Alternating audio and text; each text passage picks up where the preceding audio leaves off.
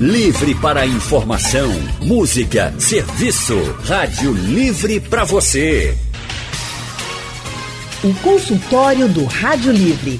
Faça a sua consulta pelo telefone 3421 3148. Na internet www.radiojornal.com.br. Dia 1 de dezembro é o Dia Mundial de Combate à AIDS. A data marca também o início do chamado Dezembro Vermelho, que tem como objetivo chamar atenção para o diagnóstico precoce, prevenção, assistência e direitos das pessoas que vivem com o HIV. Além de conscientização para quebrar alguns tabus que foram construídos ao longo dos anos. O Brasil tem cerca de 920 mil pessoas vivendo com a doença. Isso segundo dados do Boletim Epidemiológico HIV-AIDS 2020, divulgado hoje pelo Ministério da Saúde. Ainda de acordo com esse boletim, do total de infectados pelo vírus HIV, 821 mil pessoas, o equivalente a 89%, já foram diagnosticadas. Ou seja, 11% das pessoas que vivem com a AIDS no país, algo em torno de 99 mil brasileiros, não sabem que contraíram o vírus. Esses números, que são registros do ano passado, representam a primeira redução no número de casos notificados de HIV em uma década no Brasil. Esse é o tema do nosso consultório de hoje, que recebe o infectologista Rafael dos Anjos. Boa tarde, doutor Rafael. Seja bem-vindo ao nosso consultório. Boa tarde. É uma satisfação enorme. Satisfação é toda nossa, doutor Rafael. Doutor Rafael dos Anjos é médico infectologista da Interne Soluções e Saúde e também do Hospital Otávio de Freitas, onde atua como coordenador médico do Serviço de Assistência Especializada Infecções Sexualmente Transmissíveis AIDS. Também com a gente o coordenador do Grupo de Trabalhos em Prevenção Positivo, Vladimir Reis. Vladimir, seja bem-vindo, boa tarde. Boa tarde, Anne Barreto. Boa tarde ao meu povo. Vladimir, hoje quem está com você é a Lilian Fonseca, mas tá tudo certo, nada errado, tá bom? Tá bom. Vladimir, coordenador geral do GTP, é uma pessoa que vive com HIV há 30 anos e que preside o Conselho de Defesa de Direitos Humanos de Pernambuco. Você ouvinte já pode participar com a gente enviando suas dúvidas através do nosso painel interativo que fica no site da Rádio Jornal, radiojornal.com.br, ou também ligando para cá, para a Rádio Jornal, para conversar com os nossos convidados. Eu começo conversando com o doutor Rafael Doutor Rafael, eu queria que o senhor explicasse para a gente, primeiro, a diferença entre HIV e AIDS. O que significa um e o outro? Perfeito, isso é uma dúvida muito comum. Na verdade, quem tem HIV é a pessoa que convive com o vírus, mas não tem a doença.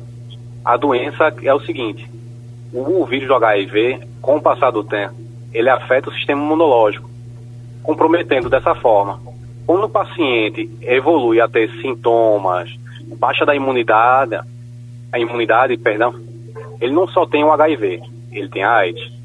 Se a pessoa não tiver nenhum sintoma relacionado a isso, ele tem o HIV. Entendi. Vladimir, me ouve bem? Tô sim. Pronto. É um dia de muita luta também, né, Vladimir? De quebra de tabus e de conscientização também das pessoas. Eu queria que você falasse um pouco em relação à questão do preconceito, que ainda é muito grande. É, eu diria que nunca, nunca estivemos tão vulneráveis como hoje, né? É, quando o doutor Rafael coloca sobre a questão do HIV, eu vivo com HIV há 30 anos e sei o que é o HIV dentro das políticas relativas à saúde. Hoje, é, estamos vivenciando um retrocesso nos últimos oito anos, né? A gente vê que o governo federal, ele retirou, tem retirado recursos, tanto da política é, de saúde como de educação pública, né? Isso tem reduzido a possibilidade é, de apoio às ações, tanto na perspectiva da prevenção, como você coloca, e eu acho que você fala muito bem, que houve uma. É, não, não houve uma redução de casos. Né? É, é, o serviço ele não está sendo disponibilizado para as pessoas, o que tem dificultado, né, e aí eu falo da perspectiva da testagem do HIV, eles têm dificultado que as pessoas possam fazer a testagem do HIV. Então, a gente tem percebido que hoje não se tem mais campanhas de prevenção, não é? Não se tem mais campanhas nos três níveis, o que é pior, né? Que a gente imaginava que isso só viria do governo federal diante dessa política é, de desmobilização dos recursos públicos da saúde pública, né? Mas a gente percebe que as outras duas esferas acompanham esse mesmo raciocínio. Isso para a gente é extremamente preocupante. É, o número de óbitos tem é, é, aumentado, né? a gente tem percebido que isso tem aumentado. As pessoas já chegam doentes de AIDS, ou seja, as pessoas não estão fazendo teste do HIV. A gente tem uma política que foi uma referência para o mundo, né? o Brasil foi uma referência para o mundo e para países igual ao nosso, com menor PIB, e hoje a gente não vivencia mais essa realidade. É, Vladimir, é realmente preocupante. A gente segue falando sobre esse tema, né, sobre esse dia, dia 1 de dezembro, marca aí é, o início do chamado Dezembro Vermelho, esse mês de alerta mesmo, de prevenção, de cuidado, é, de assistência e direito das pessoas que vivem com HIV. Dia 1 de dezembro, Dia Mundial de Combate à AIDS, início do chamado Dezembro Vermelho. A gente está falando aqui no consultório sobre o diagnóstico precoce, a prevenção, a assistência, também o direito dessas pessoas que vivem com HIV. Estamos recebendo aqui o Dr. Rafael dos Anjos, infectologista, também com a gente o coordenador do grupo de trabalhos em prevenção positivo, o Vladimir Reis. Doutor Rafael, Vladimir falou é, no bloco passado em relação à falta de assistência.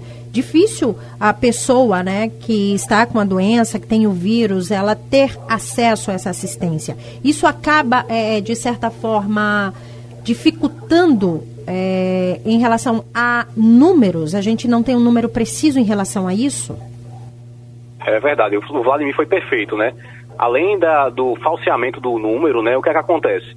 A pessoa, quando tem dificuldade do acesso, ela passa a se tornar doente, né, porque ela não tem chance ao tratamento, né, chance a um suporte. É aquilo que a gente conversou no primeiro bloco, né, aquela diferença do HIV, de quem é portador, quem vive né, com HIV e quem tem a AIDS.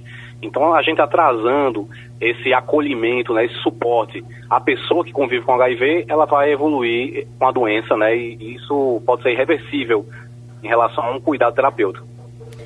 Ô Vladimir, você é coordenador do grupo, né, do grupo de trabalhos em prevenção positivo. Tem como você falar para a gente sobre esse trabalho, como é que ele funciona? É, Lilian, é, a, o GTP ele atua tanto na, na, prevenção, junto a populações de maior vulnerabilidade. A gente atende 10 unidades prisionais da região metropolitana do estado de Pernambuco, né? É efetivamente direcionado às pessoas vivendo com HIV e à população LGBT em situação de cárcere, egressos e familiares. A gente atua com profissionais do sexo também na região metropolitana e aí a gente cita profissionais do sexo, homens que fazem sexo com outros homens, é, travestis, transexuais e gays. A gente atua com essa população na perspectiva da prevenção. Na questão da assistência, a gente tem um projeto chamado Espaço Positivo, que faz o acolhimento dessas populações, sejam vivendo com HIV, ou seja, a população que já vive com HIV, ou sejam populações que têm, onde o circula com mais frequência o vírus, ou seja, populações que convivem com HIV. O que a gente tem percebido, porque a gente está vivendo uma epidemia também do Covid-19. Então, isso tem reduzido as condições sociais das populações mais vulneráveis e isso tem deixado elas ainda mais vulneráveis ao HIV. Uhum. Né? Então, desde abril, é, Lilian, a gente tem atendido 300 pessoas aqui mensalmente. Uhum. É, atendemos com cestas alimentares, com todo o material de proteção ao Covid, com máscaras, com álcool. Isso tem é, nos possibilitado perceber o grau de situação que a cidade do Recife, a região metropolitana e o estado de Pernambuco enfrenta em relação ao HIV. Por quê? Porque essas populações não estão tendo a possibilidade de fazer o teste do HIV, né? Uhum. Eles não têm acesso a campanhas que levem eles para fazer o teste do HIV.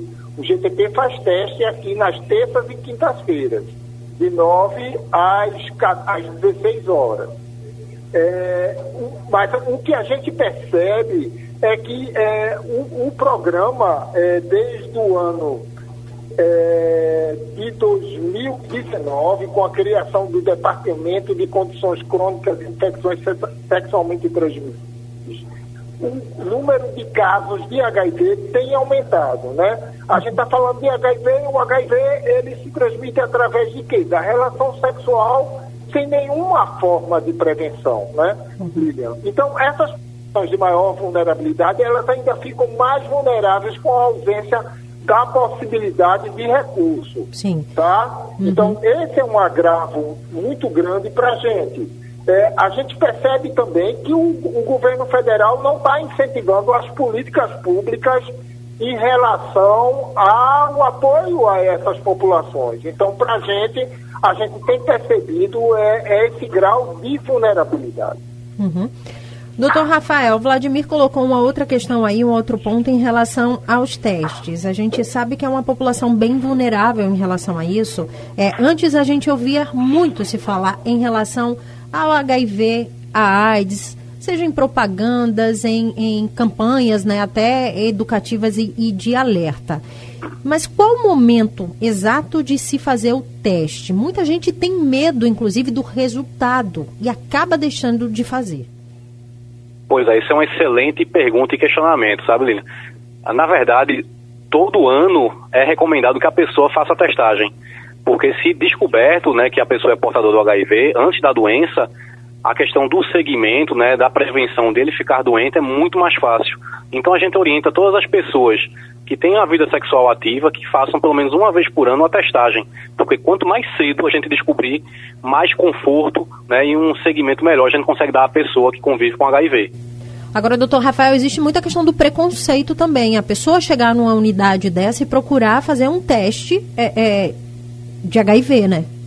Isso, perfeito. Na verdade, o que a gente tem trabalhado na, nos centros de testagem, né, que é muito importante, é a questão do acolhimento.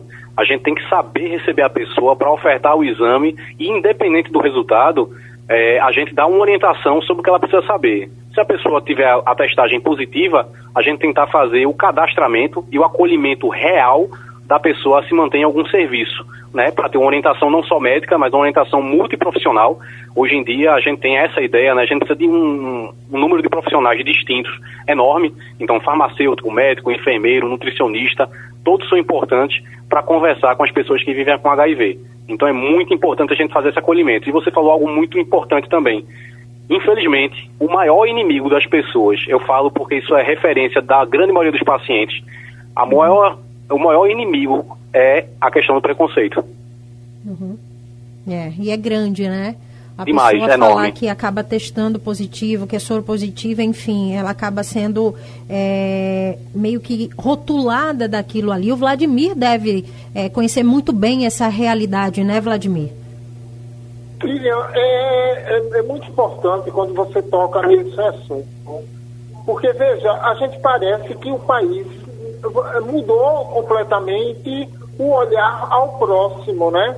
O que a gente tem visto é a discriminação por orientação sexual, raça e etnia, a atenção às inequidades regionais e a atenção a populações mais vulneráveis. A gente não tem visto das três esferas de governo essa atenção, né? A influência de igrejas fundamentalistas nas políticas de prevenção à IST, e AIDS as desigualdades de gênero, a pobreza, a feminização da epidemia, a falta de moradia, a falta de trabalho, e a falta de segurança e a violência urbana contribuem ainda mais para essa situação que a gente está colocando para você, para você e para o nosso povo. É uma situação de extrema preocupação essa questão do estigma e da discriminação, né? Ele volta a atuar é, mais efetivamente, por isso que muitas pessoas têm dificuldade de fazer o teste de HIV. Porque se elas se, é, se é, verificarem da sua sorologia positiva, como é que elas, elas vão voltar à comunidade, como é que elas vão ser acolhidas novamente pelas famílias, né? Então, a, a, apesar do serviço ainda estar funcionando, Lília, uhum. é, a gente tem serviços, tem uma, uma gama de hospitais de referência no estado, centro de testagens anônimas, e como bem o Rafael falou, né, o acolhimento. Mas as pessoas têm ausência desse lugar. Se esse serviço não consegue chegar perto da comunidade, do lugar onde elas trabalham, do lugar onde elas convivem, é, as ações não conseguem nem chegar a ações de prevenção nem de acolhimento para a testagem do HIV. Uhum. Doutor Rafael, um outro dado também muito preocupante é em relação à falta de informações e conhecimento sobre como prevenir o HIV entre meninas e mulheres, né? Porque durante muitos anos se foi rotulado uma doença mais no sexo masculino. Isso, verdade. É, se dizia que no começo do HIV, né, se foi chamado de febre gay, né, isso de uma maneira errada. Uhum. Mas hoje, assim, a gente tem que lutar para a gente desmistificar, né, totalmente essa informação. E em relação ao que você está falando, a prevenção, é, educação e saúde, e parabéns pelo trabalho que vocês estão fazendo aqui, é uma ferramenta de prevenção. É, a gente às vezes rotula muito o uso do preservativo, inclusive o uso do preservativo masculino, como única forma de prevenção do HIV, mas de forma alguma. Né? Educação e saúde é uma das formas mais fortes né, e mais necessárias em relação à prevenção. Sim, e quando a gente fala do, da, em relação ao preservativo, né, muitas mulheres ainda, ainda, doutor, a gente escuta falar, ah, mas o meu marido, meu companheiro, ele não gosta de usar e eu acabo confiando cegamente naquilo, mas tem um preservativo feminino. Isso, mulher, tem, tem um... pode se cuidar. E isso pode deve. se cuidar, perfeitamente. Tem outra, assim, na verdade a gente chama, né, Vladimir conhece bem, é uma mandala de informações, né, são vários pontos que norteiam como é feita a prevenção do HIV, entendeu? Então, assim, o preservativo masculino, o preservativo feminino, tudo isso passa por essas medidas de prevenção.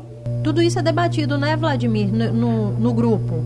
É, Linha. Agora veja, a, a, mulher, ela é a provedora da saúde da família, né?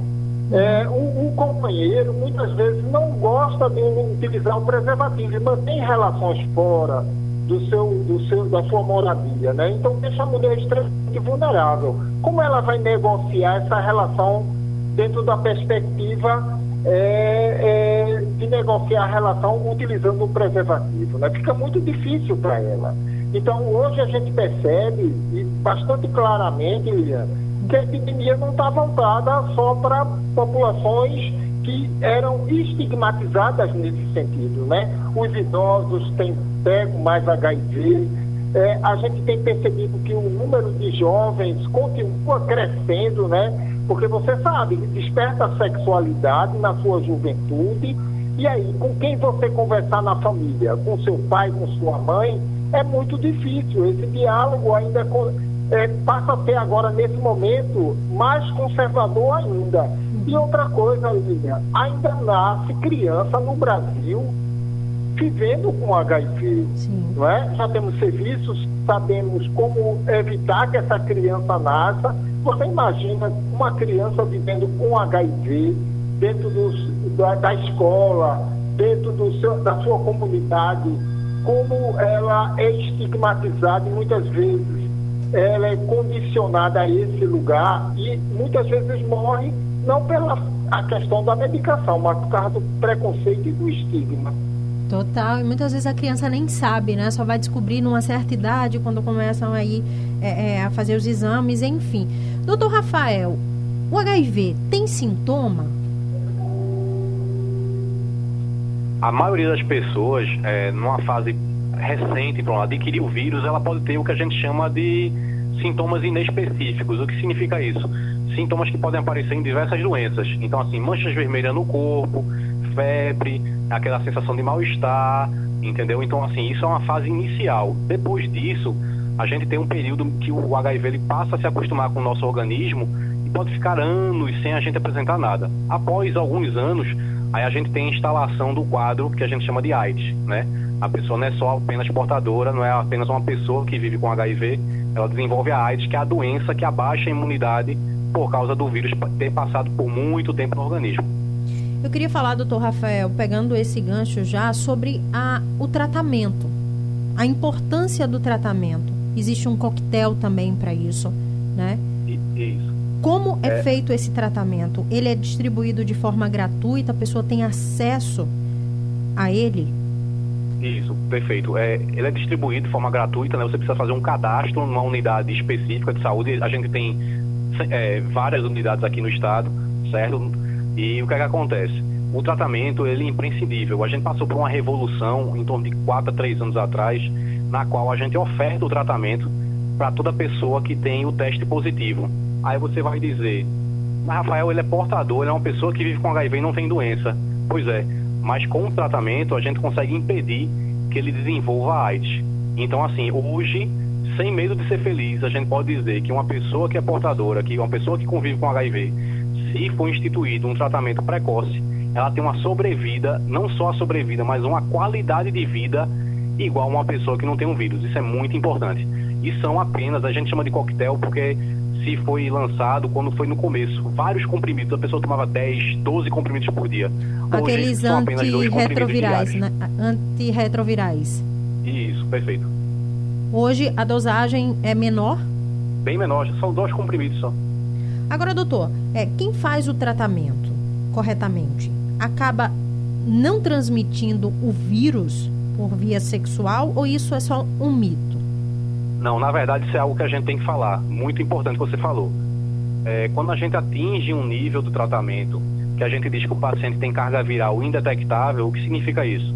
Ele tratando, ele chegou a diminuir tanto o vírus que quando a gente vai fazer um exame de sangue para contar isso, é tão baixo que a gente não consegue contar. Então, a partir dessa forma, ele não transmite mais. Mas aí surge uma dúvida. Quando ele atinge a carga, a carga viral indetectável, que é essa situação, a gente diz que ele está curado do HIV? Não. Se ele fizer qualquer outro exame, vai mostrar positivo. Mas por ser tão baixo, ele não consegue transmitir. Entendeu? Isso é uma vitória importantíssima para quem convive com HIV. Mas o HIV não tem cura?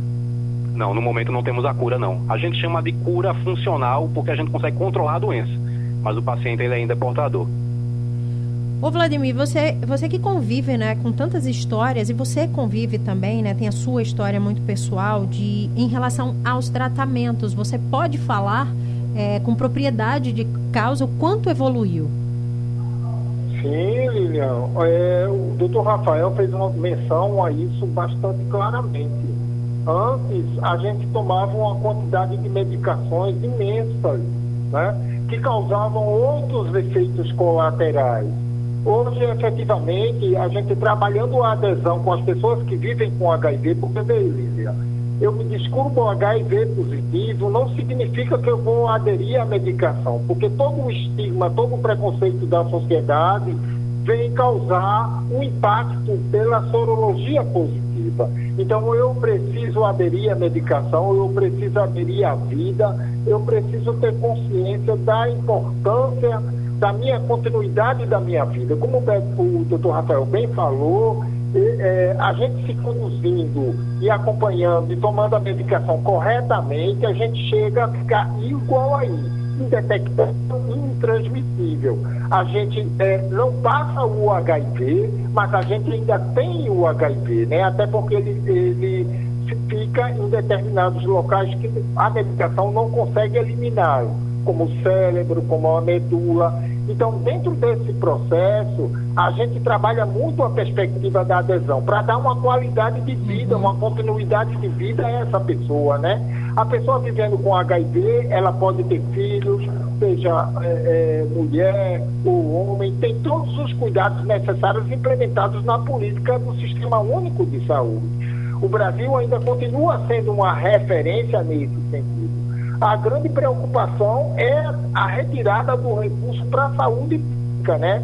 essa EC29, que ah, surgiu em 2000 e que vem retirando os recursos necessários em 2019, que vem retirando os recursos necessários para a qualidade da pessoa vivendo com HIV. E não diria só para a pessoa vivendo com HIV, não, viu, Lilian? Uhum. É o Sistema Único de Saúde, é todo, é o SAMU, é a assistência primária, né? A, a, as emergências, todos esses, esse, esse sistema público, que inclusive é uma referência para o Covid, né? Ele está sendo desmobilizado. Uhum. Tem ouvinte para participar com a gente, o Marcos Lima, lá de Abotão. Marcos, boa tarde. Boa tarde, Lia Fonseca. Boa, tarde, doutor Rafael, né, o infectologista. Sim. Bom, minha pergunta é o seguinte, sabe? E nas, nas décadas, assim, entre finais de 60 para 70, nos baixos 2013, eu sei que já existia né, doença sexualmente transmissíveis. E aqui no meu, meu território, tinha um médico aqui que dizia que a AIDS já existia naquele tempo. Ora, ninguém, ninguém comentava isso. Como é, que, como é que vai existir uma coisa que nunca ouvi falar? A paz politriz é conhecida como zona, sabe como é? Na Rio Branco não era uma, eu me lembro, daquela época minha, sabe, ainda. Aí, é, é isso que eu não entendo, doutor. Por que que isso meta aqui no território que já existia, agora era camuflada? Aí o senhor, por favor, me explique isso aí, por favor, doutor. Tá bom, Marcos, obrigada. Doutor Rafael. Pronto, ótimo. Vamos lá. Na verdade, a gente não tinha a doença é, aqui no nosso território no Brasil, entendeu? Apenas no começo da década de 80 a gente teve os primeiros casos que foram de pessoas que estavam nos Estados Unidos e vieram para cá e transmitiram para pessoas do nosso território. Né? A gente não tinha investigações nem conclusões de períodos anteriores à evidência do vírus aqui com a gente. Uhum.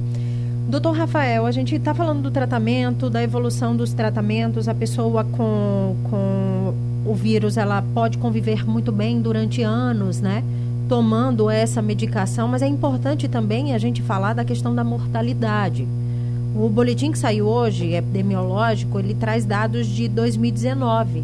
Ele diz que o Brasil atingiu o menor coeficiente de mortalidade por AIDS na década, mas mesmo assim, a AIDS ainda mata. Isso, bastante. É, é, a gente tem que lembrar isso diariamente. A gente conseguiu, com a revolução do tratamento, né, diminui bastante esses índices, mas a gente tem uma mortalidade ainda significativa, né? Aí a, a pergunta que muitos fazem, mas quem é que morre nessa situação? Em geral, são duas categorias de pessoas. Aquela pessoa que não deu o diagnóstico, que não testava o HIV e pôde evoluir para AIDS e faleceu, ou então as pessoas que sabiam do diagnóstico e abandonaram o tratamento. Né? Quando você abandona o tratamento, o vírus ele passa a se multiplicar no seu organismo e sua imunidade fica comprometida, caindo deixando você vulnerável a morrer com outras infecções. Por isso a gente fala e ressalta a importância né, da manutenção do tratamento. Doutor, esse tratamento é para a vida toda. Isso. E é bom também dizer para o seguinte: não existe só um tratamento. A gente falou que são dois comprimidos, mas assim, inicialmente a gente começa dois comprimidos, mas a gente tem uma lista enorme.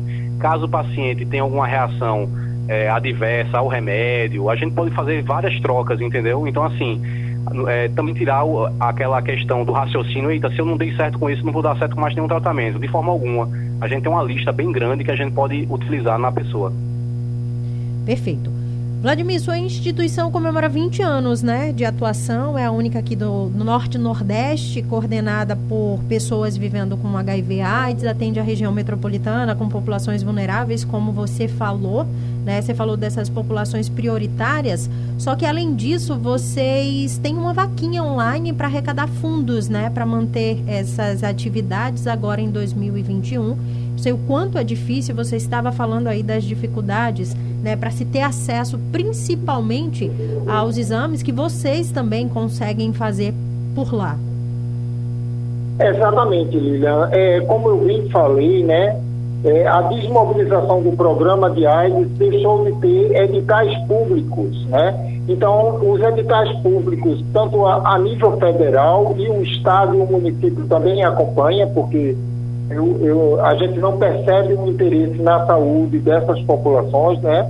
É, apesar que eu acho que foi bastante claro quando o Rafael falou que o HIV chega das populações que viajavam pelo mundo, né? E traz o HIV para cá. É, o primeiro caso diagnosticado foi em 82. Eu me lembro muito claramente desse detalhe, Lilian, porque antes de 82, o ministro da Saúde da época, da década de 80, disse que isso era doença de homossexual da Europa e dos Estados Unidos, e que não chegaria ao Brasil, né? E aí houve toda aquela celeuma e a partir de 1982 a gente viu diversas pessoas, Cazuza, é, muitas pessoas é, de importância, né? Renato Russo, Everton de Souza, Betinho, que morreram de AIDS, né? Então, hoje, hoje em dia, Lilian, são pessoas de extrema vulnerabilidade. E aí a gente tem pedido o apoio, como a gente bem disse. Não, a, a política de AIDS não foi nenhum legislador que nos deu foi o povo do Brasil, foi o povo da região Nordeste, foi o povo de Pernambuco. E a gente agora está pedindo novamente a colaboração para a continuidade da vida, a vida do próximo. E a gente está pedindo ajuda do seu povo, desse povo que lhe escuta, do povo da região Nordeste, para a gente reverter essa situação. É, a gente está fazendo essa vaquinha, né, essa vaquinha online é uma estratégia para a, a, gente ter apoio, dar continuidade ao nosso trabalho, né, que você pode fazer um depósito é, nessa vaquinha online que cai aqui na doação, na conta de doação da gente para a continuidade desse projeto, né? Essa, essa vaquinha, ela solicita o apoio para o Banco Itaú, agência 3175, conta corrente 05 336. Vladimir, fica melhor tu falar o nome da vaquinha, porque aí a pessoa já, já vai lá e já, já procura, pega todas as informações é. Tá joia, ótimo. Vaquinha online GTP, né? Sim. É, a gente está pedindo também, é, Lilian, hum. é, alimentos e materiais de higiene pessoal e limpeza, né? Hum. Se você puder doar, você liga para cá, para o nosso telefone, né? É o 32 31 0905 e nas terças e quintas-feiras, quando a gente está tendo atividade presencial, e você pode fazer é, essa doação. Ou se for uma quantidade maior, a gente vai pegar também, uhum. tá? Porque isso nos ajuda a minimizar justamente na perspectiva de cestas alimentares. Ó, nosso consultório está chegando aí, se caminhando para o finalzinho, mas eu queria só fazer uma última pergunta para o doutor Rafael. Na verdade, não é uma pergunta, é que ele deixasse também um comentário e, e, e uma mensagem, né, doutor? Porque existe tanto preconceito em torno da doença, mas se dá para dá para se conviver com ela, só que o, o mais importante de tudo é a prevenção. É o diagnóstico, é você ir ao médico e principalmente você ter o apoio dos seus, né? Isso, perfeito, você falou tudo. É, a gente pede para uma população, de uma forma geral, né, ter isso de consciência, né? É, eu dou parabéns novamente ao seu programa. Né? Educação em saúde é uma ferramenta fortíssima para a gente ter essa questão da prevenção como algo assim rotineiro, né? Tem, não é só em dezembro. A gente fala muito do dezembro vermelho, mas tem que ser o ano todo, né? A prevenção é o ano todo. Então, assim, as pessoas devem procurar, né, se testar, ter o diagnóstico precoce, se cuidarem, porque volto a repetir, a expectativa de vida e a qualidade de vida de uma pessoa que vive com HIV, ela pode ser igual a de uma pessoa que não vive com HIV, entendeu?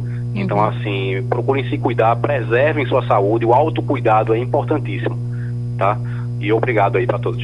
A gente quem agradece, viu, doutor Rafael dos Anjos, e é importante mesmo a gente reforçar que o cuidado com a nossa saúde depende da gente, né? É importante a gente se cuidar, é importante a gente procurar entender o que está acontecendo, né? Todas as medidas de prevenção também são bem-vindas. Muito obrigada pelas informações.